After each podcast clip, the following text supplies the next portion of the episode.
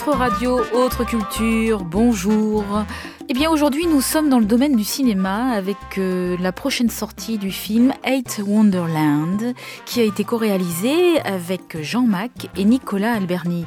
Alors euh, nous avons Jean-Mac en face de nous. Bonjour Jean-Mac. Bonjour.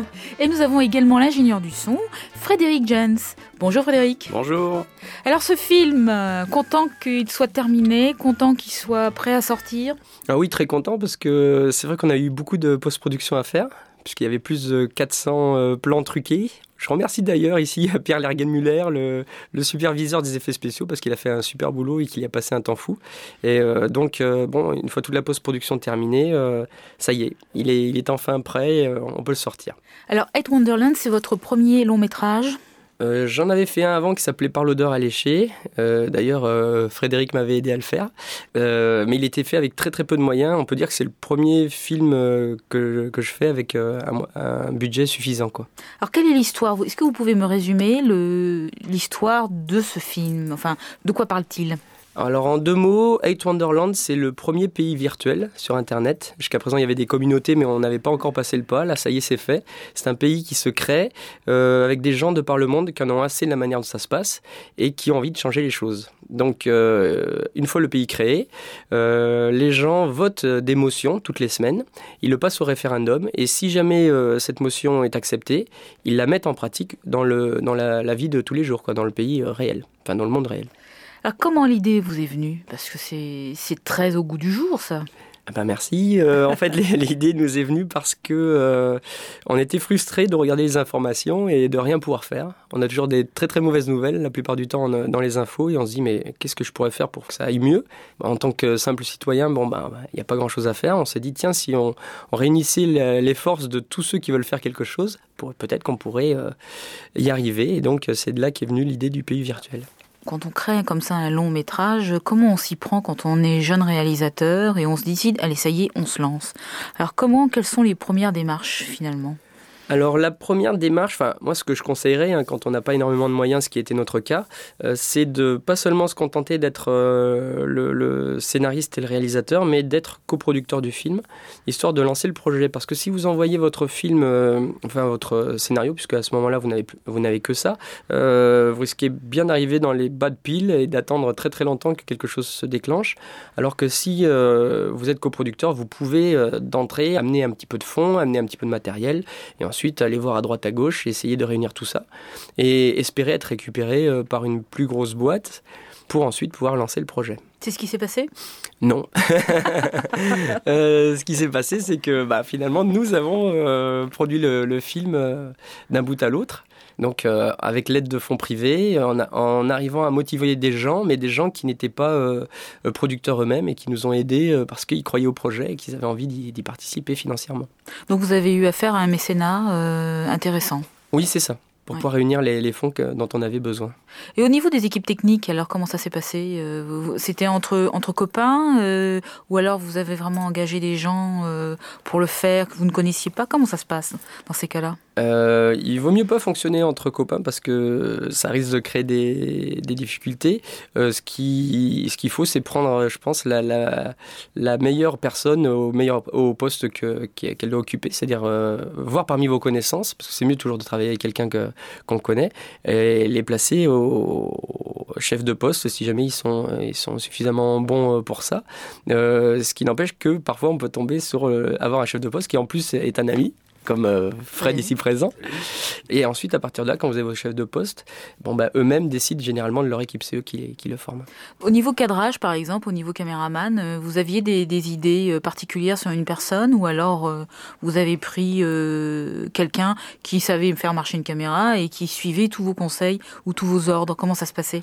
Enfin, moi, euh, la meilleure donc je fonctionne et euh, Nicolas, c'est la, même chose. En fait, euh, on n'est pas directif au point de donner des ordres et puis voilà, tu fais ce que, ce que je. D'une part, on n'est pas suffisamment compétent dans le domaine de, la personne.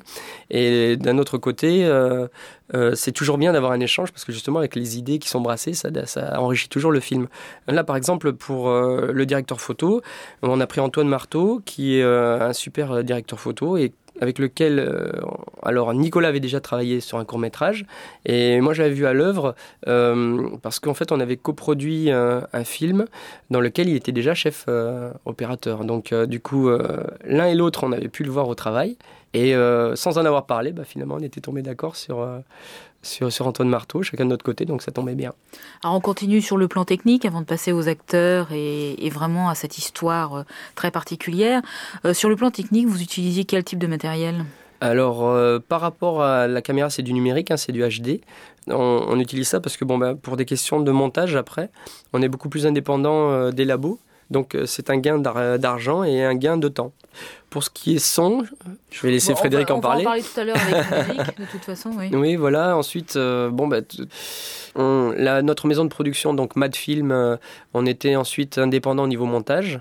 Et donc, ça nous permettait bon, bah, d'arriver avec le, film terminé et ensuite juste euh, aller au kinescopage et à l'étalonnage. C'était les deux seules choses qu'on ne pouvait pas faire directement. Et aussi, sur la caméra, on a pu adapter des objectifs 35 mm aussi. Euh. Qui a permis de travailler euh, de manière quand même relativement classique. Quoi. Je veux dire, euh, à part que c'était stocké sur un format numérique, tout le reste du travail était exactement, on travaillait exactement de la même façon que si c'était une caméra à 35. Quoi. Je veux dire, il n'y a, pas de, a pas de différence. Quoi. Oui, c'est exactement ça. Ouais, ouais, c'est, on a les mêmes profondeurs de champ, le même flouté, le même, on a l'image cinématographique. Et c'est pas pour autant qu'on a fait des tonnes et des tonnes de, de prises, sous prétexte que ça coûtait pas cher d'avoir des cassettes. Qu'on a quand même, enfin, Jean a beaucoup répété avec les acteurs avant. Enfin, au niveau des méthodes de travail, ça n'a pas vraiment changé grand-chose sur le tournage, de tournage en numérique. Ce qu'il faut savoir, c'est que le film est en version anglo-saxonne. En fait, elle est en version originale, c'est-à-dire que elle est en majorité euh, en langue anglaise, parce que bah, quand vous avez un espagnol qui rencontre un italien, qui rencontre un russe, euh, bah, pour garder une, question de vraisemblance, automatiquement il parle en anglais, ce qui est normal. Maintenant, à chaque fois qu'on filme dans un pays, on a gardé la, langue du pays. Ce qui fait qu'on se retrouve avec une douzaine de langues dans le, dans le film. Alors justement, les décors, vous avez tourné dans plusieurs pays ou dans un seul? On a tourné dans un seul pays, la France, pour une question. Non, on a tourné aussi au Japon. Euh, il y a quelques images euh, du Japon. Euh, mais mis à part ça, oui, à chaque fois, on a donné l'impression de tourner dans le pays, oui. Est-ce que vous avez reçu des subventions justement des, régions dans lesquelles vous avez tourné? Eh ben, en fait, on a, on a reçu très peu de subventions. On a reçu une, une subvention post-production de la région Languedoc-Roussillon, puisqu'on on a tourné là-bas. Mais bon, c'était euh, de l'ordre de 5000 euros, donc c'était très très peu pour un long métrage. Enfin bon, euh, on espère avoir plus pour les, films suivants. Oui, alors j'ai regardé la, la, liste des acteurs, et la plupart des acteurs, on ne les connaît pas finalement. Ce sont des, sont des inconnus au bataillon. Oui, c'est vrai, c'est vrai. En fait, euh, d'entrée, c'est plus difficile quand on n'est pas connu d'avoir des, des comédiens qui, eux, le sont. Ensuite, euh, ce qui se passe, c'est que nous, on était dans une problématique où, euh, pour la vraisemblance, si vous prenez un comédien connu euh, français, il faudrait avoir un comédien connu américain, un comédien connu espagnol, etc., etc., par rapport justement à notre dizaine de, personnages principaux dans le film. Là, ça, aurait, ça aurait été tellement dur qu'à mon avis, on n'aurait pas encore tourné le film.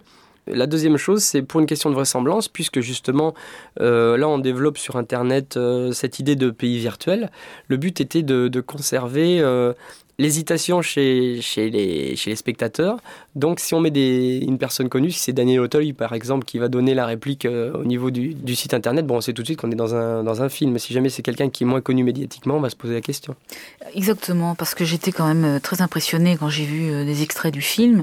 Merci. On a vraiment, on a vraiment l'impression que c'est réel. On a, on a justement plus cette distance, cette distance entre le, le comédien que l'on connaît et qu'on voit jouer, l'histoire, et nous.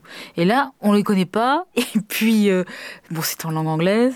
Et d'un seul coup, on se dit, mais attends, c'est vrai ou pas? Et c'est vraiment impressionnant. Eh ben, ben, merci beaucoup. En fait, c'est ce qu'on voulait faire, c'est euh, euh, à dire se demander faire, faire se demander le spectateur si justement un tel pays existe ou pas, est-ce que ça pourrait exister, comment ça se développerait? Donc du coup, c'est vrai que ça nous aide d'avoir des comédiens très bons hein, d'ailleurs, qui nous ont beaucoup beaucoup aidé à faire un film qui, tiennent la route. Et en revanche qui, qui peut, puissent intervenir ensuite sur le site internet sur itwonderland.com justement et qui, qui fassent poser des questions aux gens sur le pouvoir d'internet et sur ce pays virtuel. Oui, alors ça, cela m'a épaté parce que là, on, prend des scènes, par exemple, dans une famille italienne qui regarde la télévision, euh, on prend des scènes d'Américains ou d'ailleurs, et c'est on se dit mais attends, euh, j'y crois pas là, mais c'est on se dit c'est un documentaire, c'est ils ont mis un documentaire dans le film, ils ont pris quelque chose. Et en fait non, pas du tout, ce sont tous des acteurs. Oui, oui, oui. Euh, on peut donner un grand coup de chapeau à notre directrice de casting qui a réussi à nous euh, dégoter 150 comédiens, puisqu'il y en a 150 parlants, qui, euh, et qui nous a trouvé vraiment des comédiens de qualité. C'était vraiment... Bah, super de travailler avec eux et, et c'est ce qu'il fallait parce que bon effectivement il faut qu'à l'arrivée on puisse rentrer dans le film et pas être gêné par une question de jeu. En naviguant sur la, toile, euh, j'ai regardé des anciennes demandes que vous aviez faites euh, sur Internet et vous demandiez des, aux internautes de venir euh, participer au film en se filmant avec une caméra devant leur ordinateur, comme s'ils étaient eux-mêmes appartenant, d'après ce que je comprends, au pays Wonderland. Oui, c'est ça. Et vous avez eu beaucoup de, de réceptions de, de, cassettes? On a eu 200 euh, ou 300 personnes qui nous ont donné le droit d'utiliser justement leur leurs images euh, devant une webcam. Et c'est ce qu'on voulait parce que justement le, pays euh, virtuel est vu de l'intérieur. C'est-à-dire, euh, en fait, on voulait pas faire juste un film de clavier où les gens étaient juste devant leur ordinateur en train de taper. Ça aurait été vite assez pénible. Donc en fait, on se retrouve à l'intérieur de ce, pays virtuel. On a fait, grâce aux effets spéciaux, une sorte de MSN un peu d'anticipation avec bah, une vingtaine de personnes qui discutent les uns avec les autres, comme en vidéoconférence. Et derrière, bah, 200 ou 300 personnes qui peuvent regarder. Donc justement, ces 200 ou 300 personnes, il fallait des, images, des gens qui acceptent que qu'on puisse euh, mettre sur, euh, sur le film leur, leur, leur image. Et donc, c'est là-dessus qu'on a fait euh, cette demande et on a eu beaucoup de réponses. On était très contents. Est-ce que vous avez mis euh, la bande-annonce de votre film sur Internet? Oui, oui, oui. Les, on a fait deux bandes-annonces. Les deux sont sur Internet. Elles sont sur, les, sur le MySpace de mon co-réalisateur, donc Nicolas Alberni. Et je crois qu'elles sont un peu à droite à gauche sur YouTube, je crois, Dailymotion. Enfin, elles sont passées un peu à droite à gauche sans qu'on ait eu vraiment besoin de s'en occuper. D'autres l'ont fait pour nous, donc c'est assez marrant. Et vous en avez eu des retours, euh, justement, de, de réflexion, de réaction de la part des, internautes? Euh, On a eu des, très bons retours. Euh, on a fait quatre festivals jusqu'à présent. Et on a eu aussi des, bons retours vis-à-vis du film. Donc je touche du bois pour que ça dure et on va voir ce que ça donne sur le long terme. Ce qui est étonnant, enfin ce qui est étonnant, tant mieux, euh, dans ce film, c'est la bande sonore. Alors nous avons à côté de nous Frédéric Jens, qui est l'ingénieur du son euh, de ce film. Comment tu as, tu as vu et tu as euh, été sensibilisé par, par le film pour en, donner ce son d'une telle qualité? Bah Déjà, Jean et Nicolas avaient beaucoup d'idées. enfin, ils avaient des idées très précises. Pas sur tout, mais il y, a plein de choses où ils ont beaucoup aiguillé. Puis ils savent, en général, ils savent ce qu'ils veulent autant pour la direction que euh, pour la direction d'acteur que pour euh, l'image du film, le son. Donc à ce niveau-là, c'était assez facile. Après, il y a plusieurs univers dans ce film. Donc il y a tout ce qui est télé. Donc là, j'ai voulu euh, tout de suite avoir un son de télé en fait. Même si on est au cinéma, même si c'est un film de cinéma, je voulais que tout ce qui se passe à la télé, il y a un son de télé. Donc très compressé, un peu saturé même, peu de basse. Et ça, je l'ai fait directement au tournage, en fait. Je l'ai fait, euh, bon, bah, ça dira pas beaucoup de choses à tout le monde, mais par exemple, j'ai utilisé une mixette SQN.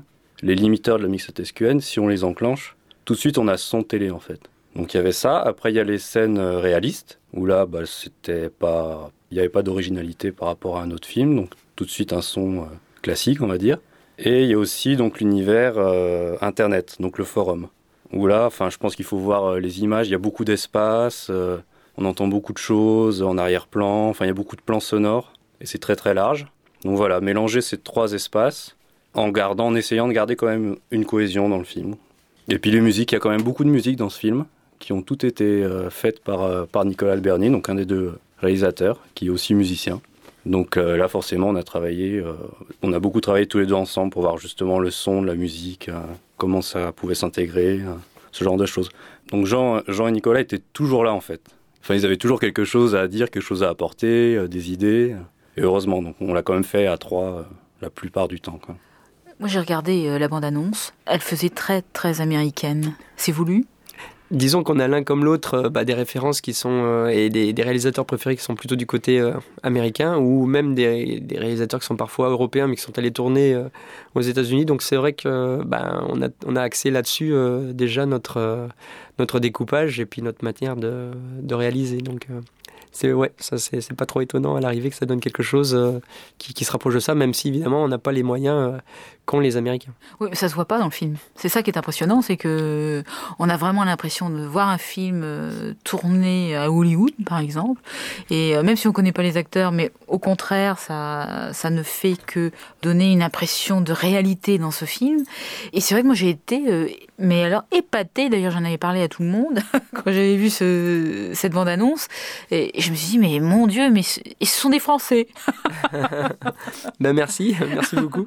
Parce que quoi qu'on en dise, euh, quand même, le cinéma américain, c'est actuellement euh, ce qu'il y a de mieux qui se fait. On parle toujours du cinéma français, mais le cinéma français se veut euh, toujours dans des états psychologiques difficiles. Enfin, à chaque fois, c'est toujours l'histoire d'une fille ou d'un homme où ça toujours ça va pas très bien. Ou alors, ce sont les comédies de seconde zone que l'on voit en ce moment sans arrêt au cinéma. Donc, c'est vrai que quand, quand on voit votre film, on prend une grande claque dans la figure et on se dit Ah, enfin ben écoutez, euh, merci, merci, beaucoup. Euh, euh, effectivement, le cinéma américain, c'est le cinéma de, référence actuellement, surtout au niveau technique en fait, c'est-à-dire au niveau son, au niveau image, au niveau effets spéciaux, c'est vrai qu'ils sont parfaits.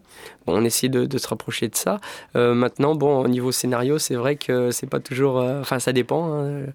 Je, je, dirais au niveau scénario, scénario ou direction d'acteur, je pense que du côté français, on a quand même des bons, des bons, des bons, des bons réalisateurs dans ces domaines-là. Et quels sont ceux qui vous tentent qui vous, que vous appréciez particulièrement en France? Euh, Il y a Lioré, je trouve que ce qu'il fait, c'est vraiment très très bon. Et sinon, euh, il faudrait que je réfléchisse un petit peu pour essayer d'en trouver. Et par exemple, un type comme Jeunet qui a tourné aux États-Unis, comment vous le trouvez ah bah, c'est fantastique ce qu'il fait. C'est euh, lui, il a lié les deux. Il est techniquement parfait et au niveau des directions d'acteurs, il n'y a rien à dire. bah oui, c'est parfait. Et ces petits jeunes qui ont tourné à Hollywood, euh, c'est Silent Hill, je crois, qu'ils ont fait. Euh, Silent Hill, c'est euh, c'est pas un couple de réalisateurs, c'est Gans qui l'a fait. vous voulez peut-être parler de Xavier Palu et David Moreau, par exemple, qui avaient fait Hill. Ils ont tourné ensuite The Eye. Oui. Bah, évidemment, il y, y, a de plus en plus de Frenchies, entre guillemets, qui vont aux États-Unis pour aller tourner généralement des thrillers ou des, des films d'horreur. c'est vrai que c'est sympa. C'est très très sympa. À l'arrivée, ça donne des bons films en plus. Cette ambiance euh, américaine, est-ce que vous continuez, vous allez continuer euh, à vous lancer dans ce genre de direction ou prendre une allure un peu plus euh, cosy française pour les prochains films C'est suivant l'imagination voilà, ouais, tout va dépendre du sujet qu'on traite. Là, disons que le fait de faire un film axé sur Internet avec une salle virtuelle, pas mal d'effets spéciaux, ça se prêtait à une réalisation américaine, entre guillemets. Maintenant, bon, bah, c'est vrai que si on tourne euh, à huis clos, euh, plus psychologique, bon, bah, c'est vrai que ça ne ça sera, ça sera pas nécessaire obligatoirement. Tout dépend du sujet, ouais, c'est sûr. Est-ce qu'il Je suis pas sûr euh, que les Américains trouvent que ça fasse américain. Enfin, t'as jamais dit on veut faire un film comme les Américains, tout ça. Puis il y a plein de choses qu'on a fait qui se font pas du tout aux États-Unis.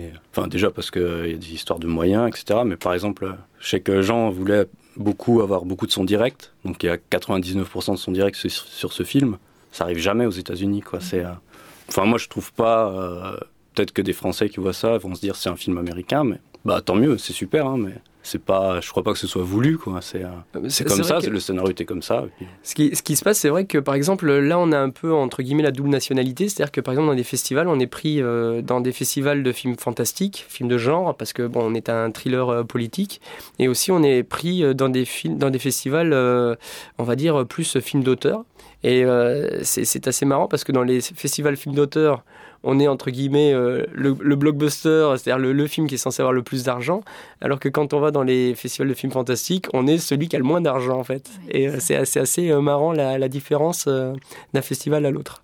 Le fait de ne pas avoir de, tête d'affiche ne vous a pas gêné?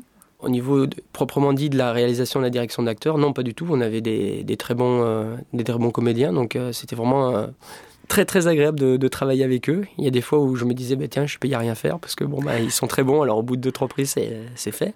Et euh, par contre, bon, ce qui est plus compliqué, là, je vais vous parler en tant que producteur, c'est ensuite pour la vente du film, puisque euh, si vous avez une tête d'affiche, automatiquement euh, d'entrée, vous aurez des, des pays que là on n'aura pas, enfin qu'on n'aura pas, on les aura peut-être, mais il faudra se battre davantage parce que bon ben la, la personne qui va nous distribuer, enfin plutôt la société, prendra plus de risques puisque euh, sans tête d'affiche, il va falloir qu'elle fasse un abattage médiatique plus important pour arriver euh, soit à intéresser les médias, euh, soit à intéresser le, public directement. Vous avez une idée de la commercialisation en France? Oui, on sort le 13 janvier 2010. 13 janvier 2010 Donc on a encore du temps. Et le film sortira en Allemagne d'abord. Il sort le 22 octobre 2009 en Allemagne, donc dans 5 mois, je dirais à peu près. Le cœur qui palpite, non? Qui palpite ouais, À 5 mois, ça va. À 5 jours, euh, il palpitera davantage, sans doute. C'est, moi, c'est une vraie aventure. C'est toujours, euh, c'est toujours intéressant de voir ça. Nous, on fait des petits tournages, mais bon, ça n'a rien à voir avec ça. Tous les tournages sont durs, de toute façon. Tous les tournages sont durs. Euh, ce que je voulais savoir, c'est est-ce que ces comédiens que vous avez employés, euh, grâce à ce film, même s'il n'est pas encore sorti, mais par rapport au... parce qu'on en parle beaucoup sur Internet, est-ce que eux, ils ont eu leur carrière de changer? Alors, euh, il faudrait que j'en discute avec eux. C'est peut-être un peu trop tôt, mais euh, là pour l'instant. Oui, à mon avis, c'est vrai que si jamais c'est par rapport à l'impact du film, c'est un peu tôt parce qu'il bon, il est passé que dans quatre festivals. Mm. Donc c'est vrai qu'il jusqu'à présent, il a été vu par peu de gens. Il faut attendre les sorties nationales et si jamais on a la chance que notre film soit euh, suffisamment connu, entre guillemets, qu'on en parle assez. Si jamais ça peut changer euh, les carrières de certains comédiens, mais ben, on serait les plus ravis du monde. Et puis la vôtre aussi, que ça. ah oui, bah oui, bien sûr, bien sûr. bien, est-ce que vous avez euh, des petites choses à ajouter là-dessus? Sur les comédiens et autres, est-ce que tu as des choses à ajouter, Frédéric? La façon dont il a fallu les enregistrer? Ah non, non, enfin, si, c'est rigolo de voir euh, que c'est très, très, différent en fait selon les langues. Par exemple, des acteurs américains, ça va être beaucoup plus facile de les enregistrer. Euh, je sais pas, la voix porte beaucoup plus, on joue pas sur les mêmes fréquences. En français, c'est beaucoup plus difficile. Les Espagnols parlent beaucoup plus vite et les Italiens aussi, beaucoup plus fort. Donc ça, c'était intéressant. Ça, les Asiatiques, ça devient vite compliqué aussi. C'est pas du tout euh, les mêmes fréquences qui jouent. Enfin, donc tout ça, euh, d'un jour sur l'autre, euh, ça changé beaucoup de choses par rapport à ça. Quand on dit changer, c'est-à-dire euh, changer les micros, changer... Ça peut être changer les micros, mais les micros et également enfin, tout le matériel changeait pas mal par rapport à justement si c'était censé être Internet, la télé ou des scènes réelles. Oui, c'est vrai. C'était surtout là-dessus. Tu disais que tu faisais ça au moment du tournage. Ouais, ça j'ai euh, j'ai pas voulu faire. Euh, il y a quelques, il y a peut-être deux séquences où j'ai utilisé plus de deux pistes parce que ça justement c'est quelque chose qui se fait beaucoup aussi en ce moment d'enregistrer sur plusieurs huit pistes. Euh, moi j'ai enregistré deux jours sur quatre pistes, je crois. sinon tout le reste du temps j'ai enregistré sur une ou deux pistes. Mhm. Et ça c'était voulu parce qu'on voulait on voulait faire vite aussi la post-production et comme de toute façon c'est moi qui faisais le montage derrière, j'avais pas besoin de me d'assurer mes arrières en fait euh, à aucun moment euh, parce que c'est vrai que des fois on est sur le tournage on se dit mais peut-être que le monteur et le mixeur vont me dire euh, t'as pas fourni assez de choses et tout ça.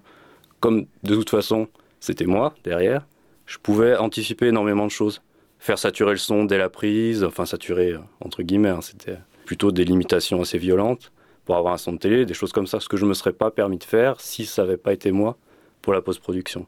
Donc là-dessus j'ai gagné quand même pas mal de temps Maintenant, sur euh, le fait que ça change de langue, euh, j'ai pas changé de micro parce qu'on changeait de langue. Pas, pas trop, mais des fois c'était plus facile que avec les Américains, c'était beaucoup plus facile, en fait, j'ai trouvé. Et au niveau de la musique, alors, euh, vous m'aviez dit tout à l'heure que c'était Nicolas Alberni qui avait fait la musique. Oui, c'est ça. Quelles sont les relations dans ces cas-là quand on transpose, enfin, on inclut la musique euh, dans le film entre l'ingénieur du son et le, et le compositeur? Est-ce qu'il intervient ou est-ce que tu, tu décides toi-même si la musique doit être plus forte ou moins forte, etc. Comment ça se gère euh, au niveau du, du montage-mixage Bah non, je pense que Jean, tu peux en parler aussi parce que tu avais beaucoup d'idées aussi quand même là-dessus. Vous en avez déjà. Enfin, déjà, les deux réalisateurs se sont mis d'accord. Ouais, c'est ça. C'est-à-dire que bon, euh, Nicolas a fait les musiques. On s'est mis d'accord par rapport aux musiques euh, pour qu'elles nous plaisent à, tous à tous les deux. Euh, une fois que les retouches ont été faites, que les musiques étaient définitives et qu'elles étaient nickel pour nous deux, ensuite on est, on est, on a travaillé tous les trois, enfin tous les deux, pardon, avec avec Frédéric. Donc on était tous les trois. puis bon, ensuite on voyait par rapport à tel passage, est-ce qu'on met la musique, est-ce qu'on la met pas, à tel quel niveau sonore. Et puis voilà quoi. Après on, on se mm. met d'accord pour que tout le monde soit content. Cela vous paraît évident, mais euh, lorsqu'on rencontre d'autres euh, compositeurs de musique de film ou des mixeurs et des ingénieurs du son, très souvent euh, le compositeur n'a pas voix au chapitre dans la finalité du film. Donc c'est ah quand même comme il est réalisateur aussi. Voilà. il avait un double chapeau. Il avait un double chapeau. Donc c'est important quand même de voir que d'avoir une musique de film qui aille aussi bien pour les réalisateurs que pour l'ingénieur du son finalement. Oui, oui moi, je, moi je, en fait, il m'a donné toutes les pistes séparées. Donc moi, j'ai pu intervenir là-dessus, donc proposer des choses. Euh, peut-être là, la contrebasse, c'est pas utile, ou là, au contraire, il en faudrait, il en faudrait quand même une, la rajouter. C'est là-dessus qu'on a échangé. Maintenant, sur l'atmosphère apportée par les musiques, ils sont déjà deux réalisateurs. Si en plus, il y a encore plein d'autres gens qui disent non, l'atmosphère, ça devrait plutôt être ça, plutôt être ça, on s'en sortirait pas. Et heureusement, tout ce qu'ils ont proposé, euh, moi, ça m'allait. on en a discuté, évidemment. Je pense que c'était au réalisateur de décider ça l'ambiance apportée par la musique. Je suis pas intervenu là-dessus. Il y a des moments où j'ai peut-être pu proposer de pas mettre de musique là où il y en avait, ou proposer de rajouter des musiques, mais pas sur l'atmosphère en tout cas. Pas ce genre de mhm. choses. Ça, c'est eux qui l'ont fait en amont. Alors par rapport à, mes petits copains qui sont musiciens et compositeurs, la musique a été faite euh, de façon numérique ou avec euh, des, vrais musiciens? Alors là, euh, si vous voulez, il faudrait demander à Nicolas. Parce que moi, il est arrivé avec la musique euh, faite et euh, on a, après on a discuté. Celle-ci me plaît, celle-ci me plaît pas. Pourquoi? Talala, qu'est-ce que tu penses? Donc euh, moi en musique, je n'y connais rien du tout. Non, c'est pas ça. C'est que je sais ah. qu'il y a des subventions pour les musiques, les musiques de films, pour l'engagement de, de, musiciens et, autres. Donc c'est vrai que que je parle un petit peu de ce qui me titille. Et je voulais savoir si vous vous aviez eu des subventions pour la musique de film et pour la composition de la musique de film et pour et pour justement enregistrer et jouer euh, ces fameuses musiques de films. Voilà. Ah, là, en tant que producteur, je peux répondre. Euh, nous n'avons pas eu de subvention, mais bon, on n'en a pas demandé non plus. C'est-à-dire que là, on était pressé par le temps. Il fallait euh, faire la, post-production la plus rapide possible. Et c'est vrai qu'à chaque fois qu'on fait des demandes de subvention, bon, il faut les préparer bien à l'avance. Enfin, disons qu'au bout d'un moment, quand on est pris euh, par plusieurs casquettes, euh, il faut avoir quelqu'un d'indépendant, par exemple, euh, qui, qui aurait fait ses demandes de subvention. Et puis, par exemple, nous, en tant que producteurs, on aurait chapeauté ça un petit peu. Mais bon, là, on n'avait vraiment pas le temps. Donc, on n'a pas fait. Bah, maintenant, on va passer sur la finalité de ce film. Une fois qu'il a été terminé, vous l'avez présenté à plusieurs festivals. Alors, comment il a été reçu? Vous en aviez parlé un petit peu tout à l'heure, mais comment il a été reçu par ces, par ces festivaliers? Alors, le, premier festival où on a passé le film, c'était le festival méditerranéen. C'est sur Montpellier. Bon, c'est parce que euh, Nicolas comme moi, on est catalan, donc ça fait euh, très longtemps qu'on a des, contacts avec euh, le festival méditerranéen. Et puis, bon, bah, c'est vraiment une, très très bonne ambiance et les gens là-bas sont, sont super. Donc, on a passé le film. Il n'était pas encore terminé. On a passé une copie de travail. C'était en octobre 2008. Il a été, euh, il a été bien reçu. Euh, c'est difficile de savoir. Bon, après, on peut avoir les, retours au niveau de la presse. Mais disons que les, personnes qui restent après pour les questions-réponses euh, ou qui viennent nous voir, généralement, c'est pas pour vous dire votre film est tout pourri. généralement, ceux qui restent, c'est pour, pour nous dire ce qu'ils ont aimé dans le film. Donc, c'est un peu difficile de, de, percevoir. D'une manière générale, on a l'impression quand même que le film a été bien apprécié. Donc, on est content. On s'en est aperçu surtout au Festival de Bruxelles, qui est comme un, un festival de film fantastique, si vous voulez. Si le public n'aime pas, là, vous êtes au courant tout de suite. Au moins, là, c'est clair et net, parce qu'il intervient beaucoup à voix haute euh, pendant le film, euh, voilà, ou par des applaudissements pendant le film aussi. Donc là, on est sûr qu'il a qu'il a plu. Et on a eu un prix là-bas, donc on a eu la mention spéciale du jury, donc on sait que euh, il a été vraiment vraiment apprécié, donc ça nous a fait bien plaisir. Ensuite, partout ailleurs, bon, on a, l'impression que ça, a suivi. Maintenant, c'est parfois un peu difficile. Et ce qui est sympa aussi, c'est euh, de voir les différences de mentalité suivant les publics. Puisque, bon, on a eu euh, le festival d'Istanbul, donc euh, on a eu un public turc à ce moment-là. Donc, c'est vrai, ça m'intéressait de savoir comment ça réagirait. Et parfois, ça réagit pas de la même manière. Ça, rit à des endroits plutôt qu'à d'autres. pour vous donner une anecdote, là, c'était sur le. À un moment donné, Eight Wonderland décide de mettre des distributeurs de préservatifs dans les églises du Vatican. Parce que le pape a dit non au préservatif. Donc euh, voilà, ils ont voté ça. Euh, c'est une blague euh, qui fait un peu étudiante, donc c'est les débuts de Hate Wonderland, quand c'est encore assez joyeux. Bah, donc quand on est passé à Bruxelles, en fait, j'ai appris que la Belgique était le seul pays qui avait condamné les propos du pape officiellement. Donc automatiquement, quand on est passé là-bas, bon, il y a eu l'applaudissement à ce moment-là du film, et donc on l'a su après pourquoi? Mmh. Donc c'est vrai que ça, dépend du pays, ça dépend des, spectateurs, ça dépend du moment où on passe. C'est mmh. vraiment très très aléatoire. Est-ce que vous avez l'intention de le présenter, euh, je dirais pas aux États-Unis, mais en Amérique, parce que je pense aussi au Canada euh, alors au Canada, on a, on a demandé à Fantasia, qui est le plus gros euh, festival de films fantastiques nord-américain, et on attend les réponses. Et euh, sinon, par contre, on passe euh, la semaine prochaine à Washington. Euh, la semaine prochaine, non, c'est pas, c'est dans deux jours. On passe le samedi qui vient là, samedi. Et donc, ça y est, là, on est déjà en sélection officielle. On attend un peu les retours. Vous y allez? Non. Non? c'est dans deux jours. Là, j'ai pas le temps vraiment. C'est, pas possible. En plus, il y a Cannes qui, qui se profile et on est plutôt en train de préparer le, festival de Cannes, donc on n'a pas le oui, temps. C'est vrai. Le festival de Cannes, c'est quand déjà? C'est du 13 au 24. Voilà. Alors, le Festival de Cannes, pour vous, ça représente quoi? Qu'est-ce que ça veut dire? Euh, bah, En fait, c'est là que se trouve euh, le cinéma mondial pendant une douzaine de jours. Ça veut dire euh, tous les acheteurs du monde et donc c'est très intéressant pour essayer justement de vendre euh, notre film. Donc euh, on a plusieurs rendez-vous là-bas, on essaie d'en organiser d'autres euh, avec les derniers jours qui nous restent, et puis ensuite on part et on essaie de voir ce que ça donne. Quand vous présentez le film, comment ça se passe? Parce que moi je, n'y connais rien au niveau de Cannes. Est-ce que vous présentez le film dans une salle avec les acheteurs potentiels? Comment ça se passe? Alors ça, dépend. Il y a un marché du film, c'est l'un des plus importants du monde, Cannes. Donc on, peut organiser une projection et à partir de là vous faites venir des acheteurs. Cannes, euh, là, cette année, on aura euh, notre vendeur international, c'est Rendez-vous Pictures. Et donc, euh, eux seront là-bas, Philippe Tasca en particulier. Donc, en fait, on, je travaille avec lui et puis on voit ensuite s'il y a des, s'il organiser des rencontres avec lui, avec eux, enfin les acheteurs potentiels, si on doit leur, leur passer le film. Et dans ce cas-là, on leur passera dans un cadre plus privé. On passera pas par une salle du marché du film. Mhm. Est-ce que cela a une, une incidence sur la, euh, la circulation du film en France euh, l'année prochaine? Euh, Non. Par contre, l'inverse est vrai, c'est-à-dire que la sortie salle en France peut influer pour plusieurs pays, pour plusieurs distributeurs pour acheter le film, si jamais ils voient qu'il y a une certaine, s'il y a un certain suivi des, des spectateurs. Mhm. Le fait qu'il soit en langue anglo-saxonne n'est pas un frein pour une distribution française? Non, puisqu'on fait une VF. On fait une VF. Ah, oui, oui, oui. En fait, en France, euh, très peu de films sortent le, très peu de salles, pardon, sortent le film en VO. Donc ces salles-là, bon, ben, on leur proposera le film en VO. Comme la majorité des salles euh, sortent le film en VF, on est obligé de s'adapter. On fera une VF. Ah, ça, c'est oui, un petit peu dommage. C'est-à-dire que c'est. Moi, je suis, euh, je suis, la pro, pas la pro, mais j'aime beaucoup les, les, films en VO, hein, qu'ils soient euh, anglo-saxons, euh, chinois, thaïlandais, tout ce qu'on veut. Parce qu'il y a une profondeur dans ces films-là qu'on n'a plus une fois que c'est en version française. Qui fait la version française de votre film? Digimage et Audillard.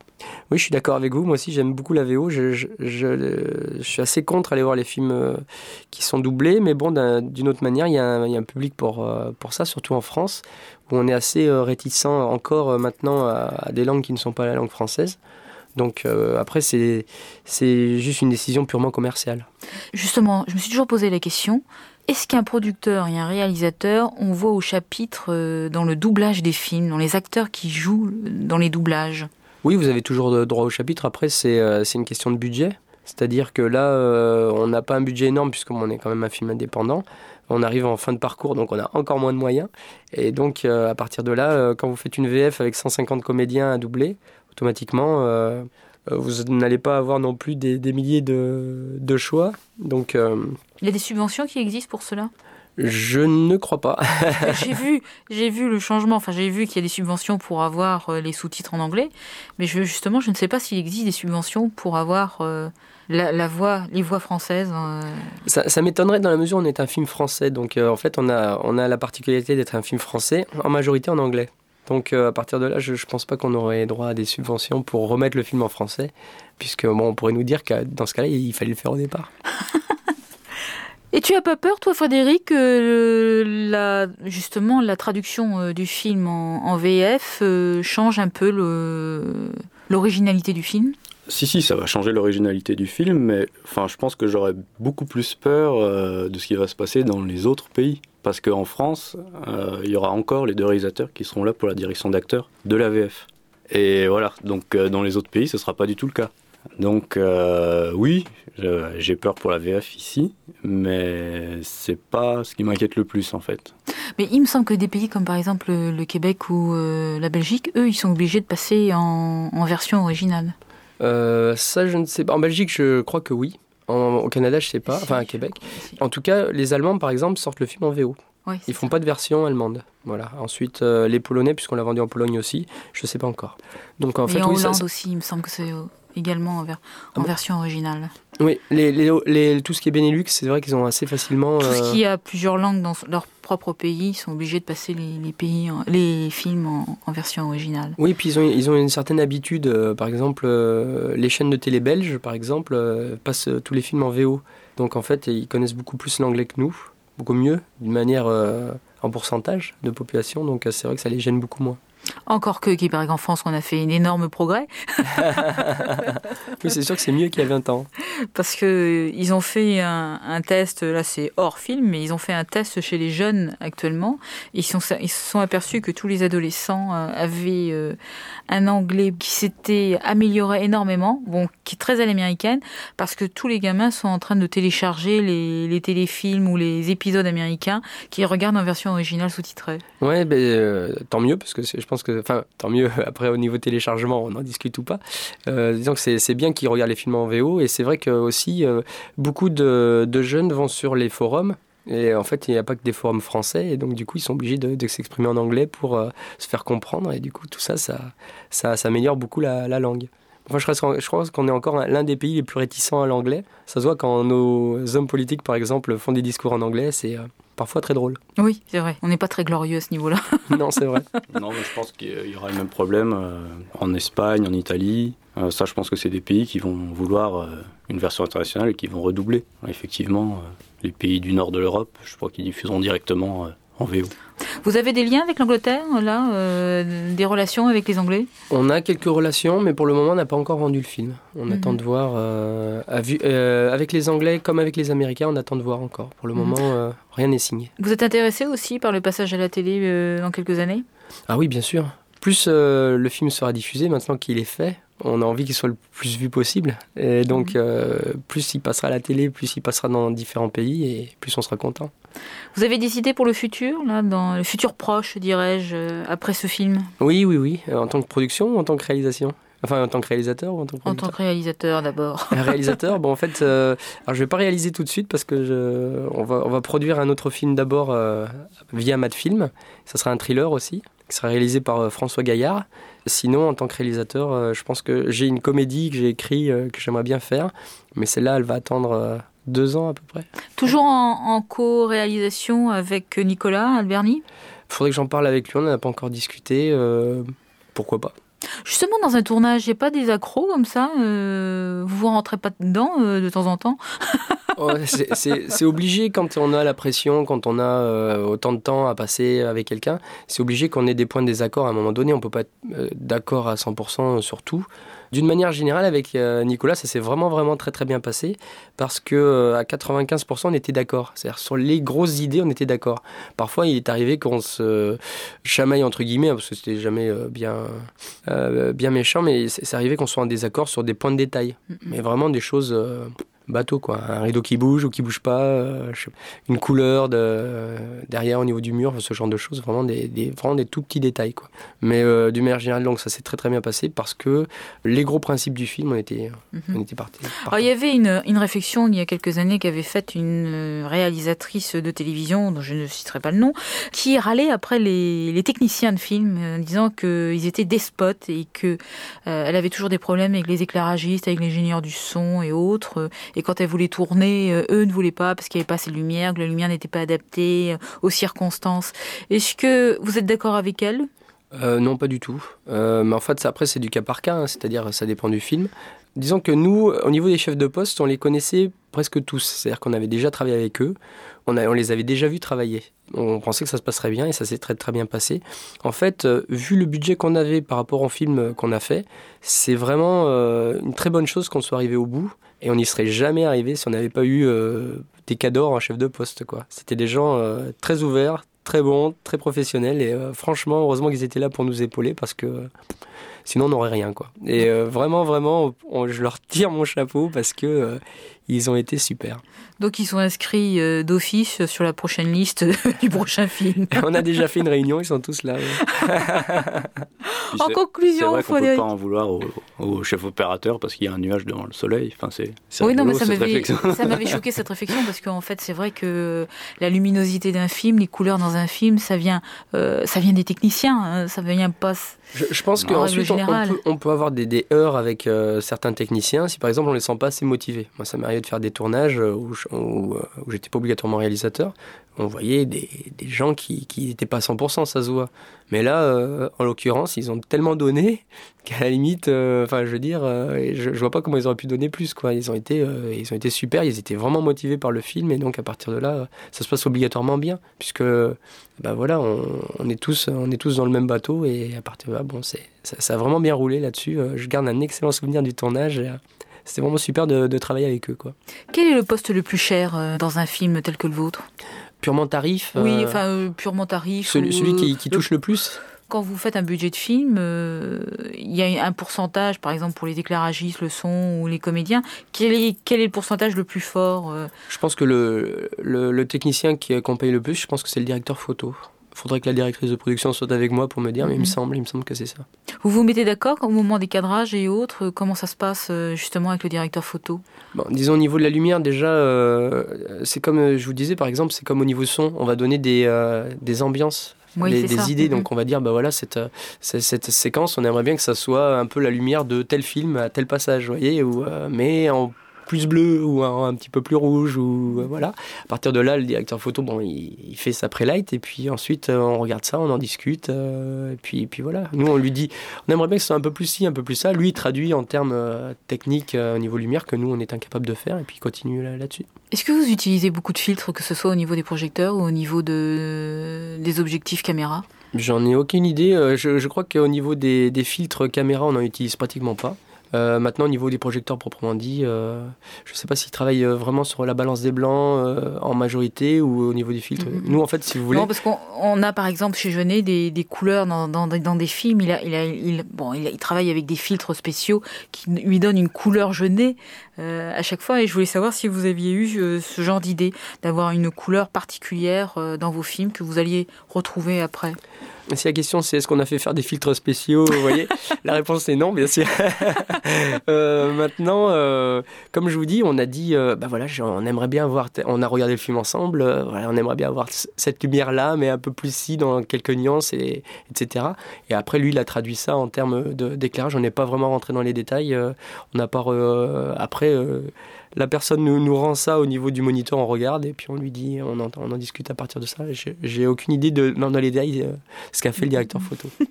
Et c'est vrai que donc les réalisateurs n'ont aucune idée de comment on arrive au résultat. Par contre, ils savent très bien ce qu'ils veulent. Et donc ça, c'était exprimé avant le tournage. Donc il n'y avait plus besoin d'en reparler en fait. Donc euh, l'histoire du son télé ou du son euh, internet, etc., ça c'était déjà défini. Et il y avait un storyboard très précis.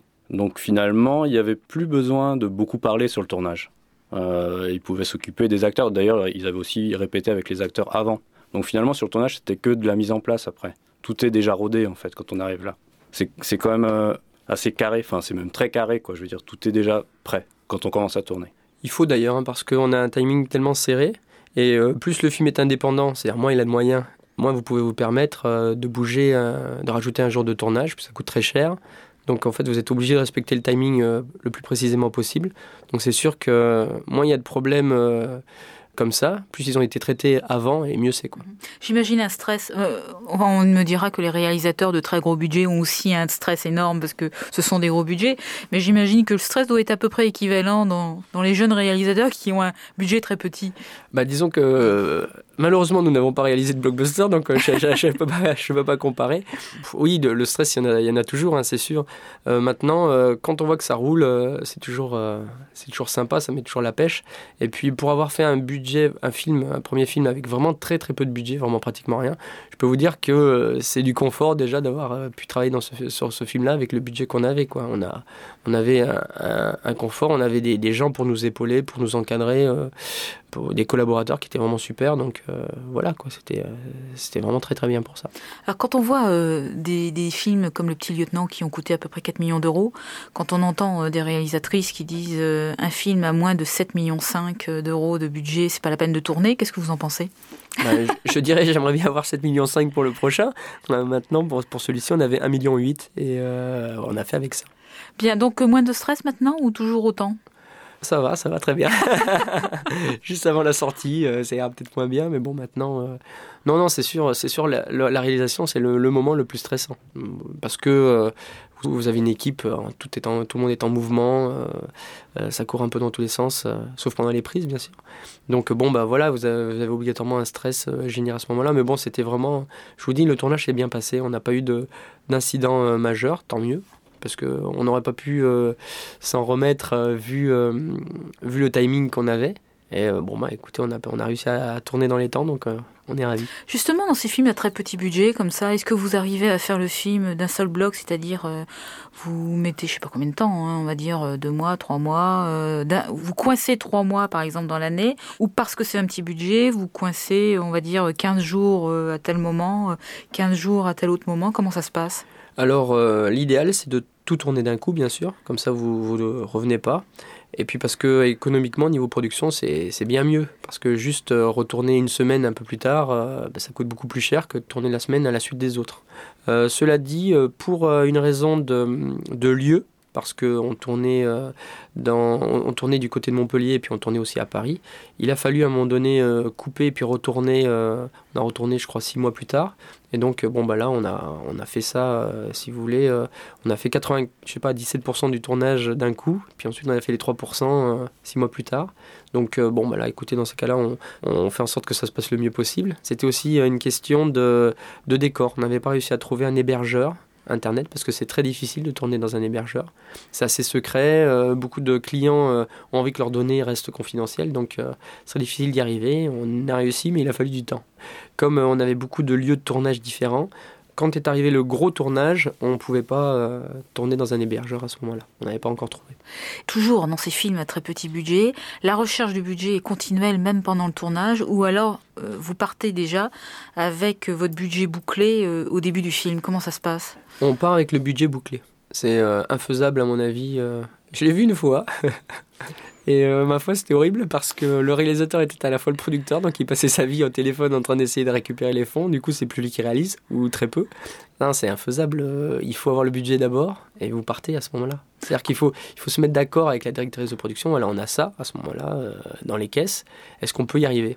Si jamais on a le, feu vert, on part. Combien de temps pour réunir un tel budget pour ce film-là, par exemple?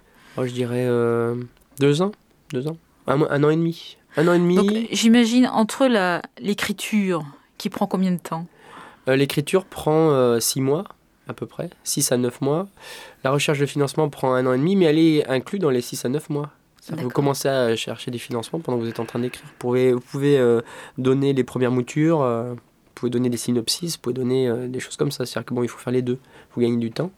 En tout, entre la première ligne d'écrit et la fin du film, film terminé, il s'est passé 3 ans. 3 ans. Oui, voilà, trois ans.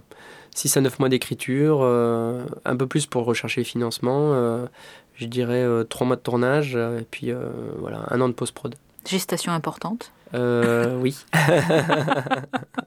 enfin, c'est bien connu, moi on a l'argent, puis il faut de temps, donc c'est un peu ce qui se passe. avec euh, ce film, ce film-là. Mais les, éléphants ont des gestations très importantes et ils durent très longtemps aussi. Donc, euh, on espère que ce film sera euh, bien reçu et aura une longue vie. Ben, merci beaucoup. merci beaucoup, Jean-Marc. C'est un plaisir. Merci beaucoup, Frédéric Jens. je croise les doigts. Dès qu'il sort, je vais le voir. Ça, c'est sûr. c'est très gentil à vous. bien. Donc, c'était pour le film Eight Wonderland. Quels sont les, les sites euh, internet sur lequel on peut avoir au moins les bandes annonces Alors euh, pour avoir les bandes annonces, elles sont un peu partout sur YouTube, Dailymotion, euh, MySpace, le MySpace de Nicolas Alberni. Donc je pense que si vous tapez Nicolas Alberni au niveau du MySpace. Alberni, A-L-B-E-R-N-Y. Mais de toute façon, on va le marquer sur, le, sur notre site. Merci. Et puis en fait, sinon, concernant le site internet, donc le pays virtuel et va, va voir le jour d'ici quelques jours que www.8wonderland 8 th, Wonderland à la suite.com. Dans quelques jours Oui, dans quelques jours, ça y est, le, webmaster a les vidéos, il les a mis en ligne où il va les mettre bientôt. Donc là, dans quelques jours, c'est bon, vous, euh, pouvez devenir citoyen de Hate Wonderland si vous le désirez. Voilà. Bien, merci beaucoup à tous les deux. Ici, Autre Radio, Autre Culture. À bientôt. Au revoir.